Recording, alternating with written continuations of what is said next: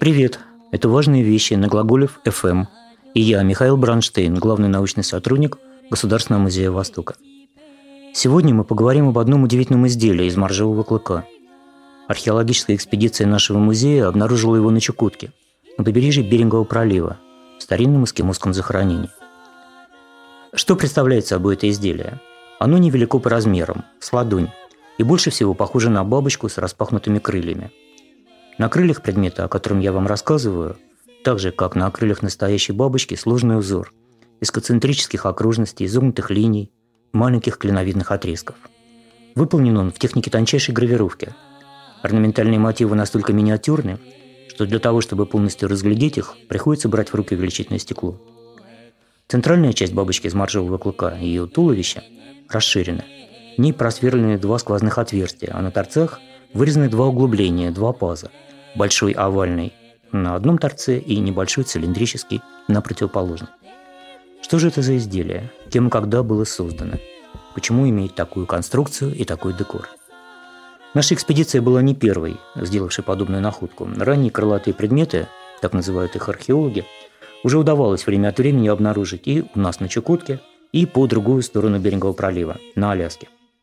Практически все исследователи были единодушны в том, что возраст бабочек из маршевой кости около двух тысяч лет, что создали их древние эскимосы, носители так называемой древнеберингоморской археологической культуры, распространенной в первые века новой эры в Арктике, на стыке Азии и Америки. Единодушны исследователи в том, что орнамент на крыльях крылатых предметов имел магическое значение – а что касается назначения этих странных изделий, здесь единого мнения не было. Согласно одной из гипотез, они являлись ритуальной скульптурой, которую подвешивали на ремнях, вспомним отверстия в крылатых предметах, к потолку древнеэскимосских жилищ на празднике кита. Этот праздник зафиксировали на Чукотке этнографы в XIX, первой половине XX века, но с большой степенью вероятности можно предполагать, что подобные празднества устраивались в этих краях и 2000 лет назад. Согласно другой точке зрения, загадочные бабочки – навершие шаманских жезлов. Основывалось это предположение на наличии в каждом крылатом предмете большого овального паза в торце. По-видимому, предполагали исследователи, разделявшие эту точку зрения, вот именно в этот паз и вставлялась верхняя часть деревянного жезла – шамана. Третья гипотеза – крылатый предмет – деталь охотничьей лодки, часть бушприта, скреплявшая стрингеры на носу каяка. Эскимосские лодки и в недавнем прошлом, и в древности э, имели каркас из тонких э, деревянных планок и обтянуты были э, моржовыми шкурами. Вот, по-видимому, на носу такой лодки, предполагал часть археологов, и закреплялся крылатый предмет. Было выдвинуто еще несколько версий – в том числе версия о том, что эти таинственные находки могли быть частью древнеэскимосского гарпуна, главного промыслового оружия морских арктических зверобоев. Именно эта гипотеза и получила окончательное подтверждение в результате тех самых раскопок, которые вела на Чукотке экспедиция Музея Востока. Дело в том, что в древнеэскимосском погребении, которое я упомянул в начале, крылатый предмет был найден не сам по себе, как было практически во всех предыдущих случаях, а непосредственно на заднем конце деревянного гарпунного древка. Этот конец был заострен и прочно вставлен в глубокий овальный паз в торце крылатого предмета. Наши исследования прояснили также назначение сквозных отверстий в туловище костяной бабочки. Через них продевались ремни, чтобы прочнее закрепить ее на древке гарпуна. Современный гарпун, которым пользуются нынешние жители Чукотки, потомки создателей древнеберегоморской культуры – это так называемые азиатские эскимосы и береговые чукчи. Так вот, тот гарпун, которым пользуются эти люди сегодня, он имеет, в принципе, конструкцию близкую к той, которая была у древнеберегоморского гарпуна, но она несколько проще, и, разумеется, разумеется, моржовый клык теперь заменен на металл. Но, э, в, общем, в общем, конструкция, в принципе, та же. Наконечник, колок, который проталкивает наконечник как можно глубже – тело загарпуненного зверя, древко из дерева, но только вот на заднем конце его, безусловно, теперь уже не закрепляется крылатый предмет, потому что изменились, эм, изменился сам процесс охоты, Гарпун метается с гораздо более близкого расстояния, чем это было в древности. Современные моторные лодки позволяют практически вплотную подойти к моржу или киту. Поэтому необходимости в том, чтобы гарпун летел на большое расстояние, уже нет. Ну, а раз так, то значит нет необходимости и в стабилизаторе, который раньше закреплялся на заднем конце гарпунного древка. Поставила ли наша находка точку в многолетней дискуссии о древнескимосских крылатых предметах? Разумеется, нет. Споры по-прежнему продолжаются. О чем же теперь спорят друг с другом исследователи? Постараюсь вкратце вам рассказать. В первую очередь, споры идут вокруг конкретных функций, которые выполнял крылатый предмет. В том, что для древних охотников Берингового пролива он был магическим знаком, амулетом, наделявшим гарпун особой, сакральной силой, сомнений нет. Но было у него, безусловно, и вполне практическое назначение. Какое? Противовес, говорят одни археологи. Дополнительный груз, уравновешивавший метательный снаряд в полете. Поясню, что имеется в виду. У гарпуна морских зверобоев Древней Арктике была тяжелая передняя часть. Она включала в себя изготовленный искусстве наконечник, колок, головку гарпунного древка. Детали достаточно весомые. Следовательно, чтобы брошенный в зверя гарпун не ушел, прежде чем нужно в пике, необходимо было утяжелить его задний конец. Среди археологов, разделяющих эту гипотезу, есть и такие, кто идет еще дальше. С их точки зрения, крылатый предмет был не только утяжелителем, стабилизатором гарпуна, но и приспособлением, позволявшим метательному снаряду двигаться по оптимальной траектории и нанести максимально эффективный удар.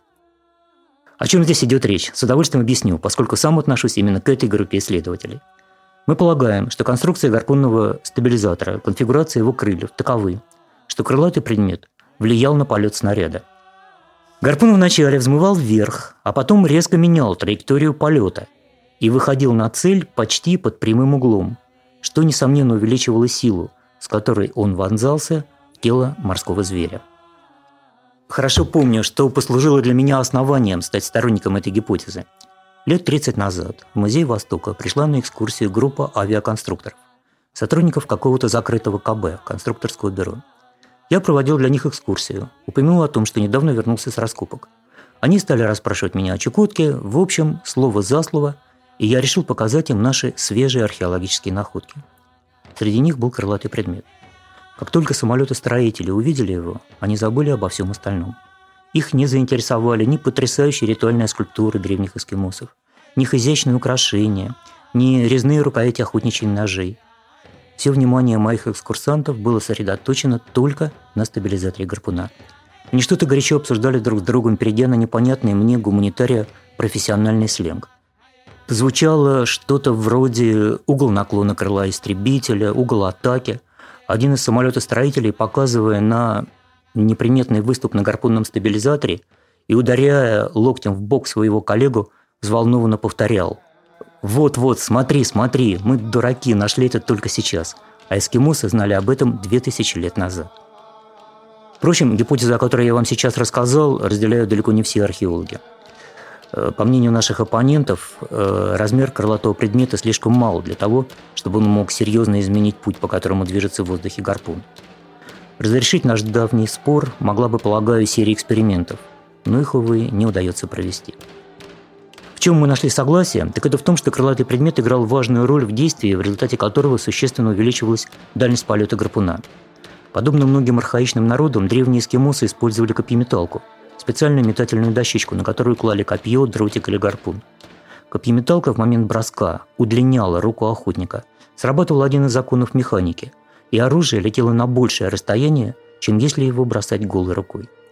В конструкции древнеэскимосского гарпуна крылатый предмет выполнял функцию замка – устройство, которое до нужного момента удерживало гарпун на копьеметалке. Возможно, вы помните, что в самом начале нашего разговора, описывая бабочку из моржового клыка, я сказал, что на торцах ее туловища есть два паза – большой овальный и небольшой щелевидный. Большой паз, как выяснилось в ходе раскопок, был предназначен для насаживания стабилизатора на деревянное древко гарпуна. А узкий паз на противоположном торце крылатого предмета, для чего был нужен он? Ответ на этот вопрос тоже был найден э, в процессе раскопок древнескимосских могильников и поселений, в том числе раскопок, которые ведет на Чукотке Чукотская экспедиция Музея Востока. В узкий паз вставлялся зубец той самой метательной дощечки, которая помогала арктическому охотнику метнуть гарпун на большое расстояние. Есть множество других вопросов, связанных с крылатыми предметами, по поводу которых археологи, этнографы, искусствоведы, изучающие культуру самого северного народа Земли, эскимосов, ведут споры. Может быть, когда-нибудь я расскажу вам об этих дискуссиях, но сейчас, завершая наш разговор, хочу сказать о другом. Крылатый предмет, о котором мы говорили, можно увидеть на выставке «Арктика. Круги жизни» в Музее Востока с 5 по 23 сентября. На этой выставке будут представлены главным образом фотографии британского фотографа Брайана Александра – Почти полвека путешествует он по крайнему северу, сделал массу интересных фотографий в Гренландии, в канадской Арктике, а также в нашей стране на Ямале, на Таймыре, в Якутии, на Чукотке. Устраивая эту выставку, мы решили включить в нее экспонаты из э, нашей коллекции. Музей Востока давно собирает художественные изделия народов Северной Азии. Идет, как вы знаете, теперь археологические раскопки на побережье Берингового пролива. Большинство наших сибирских и дальневосточных материалов находится, к сожалению, в запасниках – но на выставке в сентябре мы показываем хотя бы часть из них. В одной из витрин будет выставлен стабилизатор древнеэскимосского гарпуна. Как в капле воды отражается небо, так в этом небольшом изделии из моржового клыка отразилось множество граней той поистине уникальной культурной традиции, что сформировалась в Арктике, на краю света, в экстремально суровых природных условиях. Спасибо за внимание. Приходите в Музей Востока, Никитский бульвар 12А, с 5 по 23 сентября – на выставку «Арктика. Круги жизни. Крайний север» Брайана Александра, Великобритания. С вами был Михаил Бранштейн. Слушайте важные вещи на Глаголев FM.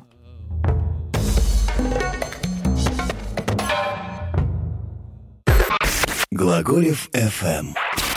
Ваш личный терапевтический заповедник.